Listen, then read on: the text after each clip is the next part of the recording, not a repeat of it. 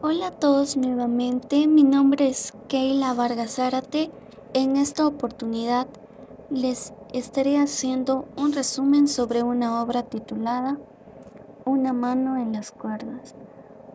Páginas de un diario, 1968. Alfredo Brains Echenique, escritor peruano. La obra inicia con la descripción del afamado hotel Country Club, el cual está ubicado en un barrio residencial de San Isidro. Se describen sus hermosas y confortables instalaciones, donde en las vacaciones escolares se convierte en el centro de reuniones de universitarios y adolescentes, quienes que hacen uso de la piscina y canchas de tenis, en su mayoría. Luego se señalan con fechas las diversas experiencias de Manolo junto a sus amigos y con su futura enamorada Cecilia. 3 de enero. En el primer día, Manolo relata al llegar al hotel, se encuentran con que dos de sus amigos, Enrique y Carlos, ya tenían novias. Según él, una era bonita y la otra no tenía ninguna cualidad era fea. En fin, se pasaban el día entre besos y caricias. Además, uno de los chicos fumaba con adicción. Esta situación le hacía sentirse incómodo y se limitaba a compartir con ellos, pero contaba con el resto de sus amigos que aún no tenían pareja, y por lo que notaba las chicas estaban más crecidas y algunas eran nuevas en el sitio. 15 de enero, días más tarde, observa a una hermosa chica que iba a recoger a un niño. Quedó prendado de ella. Los nervios se adueñaron de él, tanto que no había notado que la chica estaba sentado en la misma banca donde él imaginaba cómo conocerla, pensando hasta en seguirla. Finalmente, decidió que tendría que ir diariamente a la piscina. La chica continuó asistiendo a diario, pero nadie la conocía. Reflexionó en pedir apoyo a sus amigos que ya tenían novias para conocerla, pero pensó que no lo tomarían en serio. 16 de enero. Decide seguirla un día y se percata que vive muy cerca de su casa. Por la tensión de la persecución a la chica decide conocerla al día siguiente, lo cual hizo, pero valiéndose de los servicios de un conocido que tenía fama de pocos amigos, lo que evidenció cuando al presentarle a Cecilia era el nombre de la muchacha. Le dijo que Manolo había pagado una cantidad para que se la presentara. Se sintió muy avergonzado y al mismo tiempo trataba de disimular lo mucho que Cecilia le gustaba y hasta la quería. 30 de enero. A esta fecha ya compartían a diario, tenían una banca para reunirse, como lo hacían sus amigos Carlos y Enrique con sus novias. Incluso estos ya habían conocido a Cecilia y decían que era muy linda, Además le aconsejaban que no era conveniente que Cecilia se diera cuenta de su enamoramiento. Aunque ya era tarde, estaba contrariado con eso, con eso de disimular el amor. 31 de enero. Decide acompañarla a su casa, temiendo que el hermanito de Cecilia los viera, pero no había caso ya casi llegaba. Manolo la observaba de pies a cabeza lo perfecta y hermosa que era. Por su forma de caminar le puso de apodo Pato. Terminó, terminó que acogió con un buen humor. Además de gustarle el animalito, le confesó que días antes la había seguido y ella se sonrió por lo manifestado. Se despidieron y quedaron en verse al día siguiente, 7 de febrero. Pasaron los días y siguió acompañándola a diario, conociéndose más. En una de las conversaciones, la chica le comenta que ha bajado las notas y sus padres la amenazaron con internarla. En solidaria, deseaba abrazarla, pero no se atrevía. Pensaba en que si la internaban iría a visitarla, cosa que sería muy difícil, porque él también estaba internado.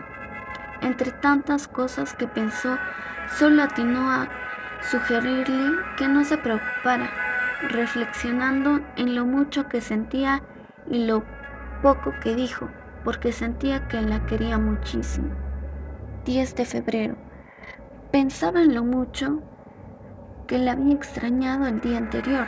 Los amigos se burlaban, pero Cecilia fue a visitar a una amiga y se encontró con César, un chico malo desde todo punto de vista.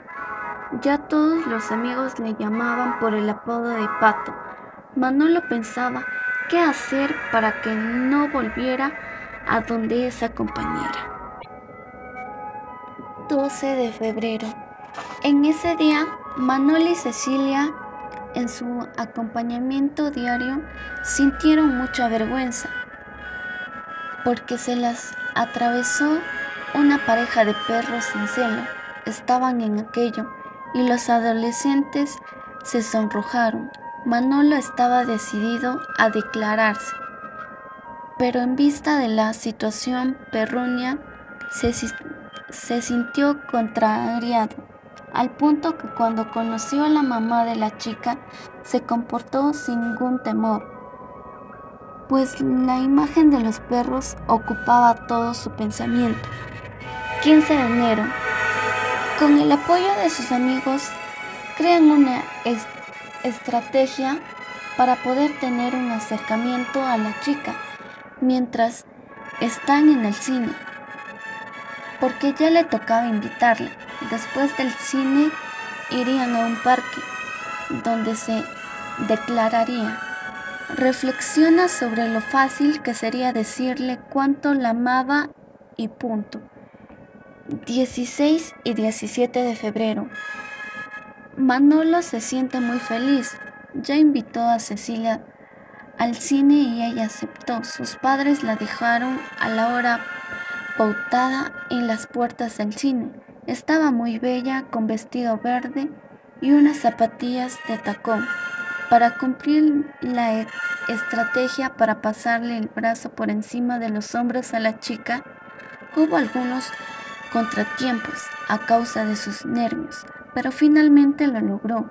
Luego fueron al parque como lo tenían planificado y cuando la iba a dejar donde su amiga le pidió que fuese su enamorada, Cecilia, se sincera y le dice que desde hace tiempo también le gustaba, contradiciéndose los consejos de sus amigas en que se hiciese la fácil.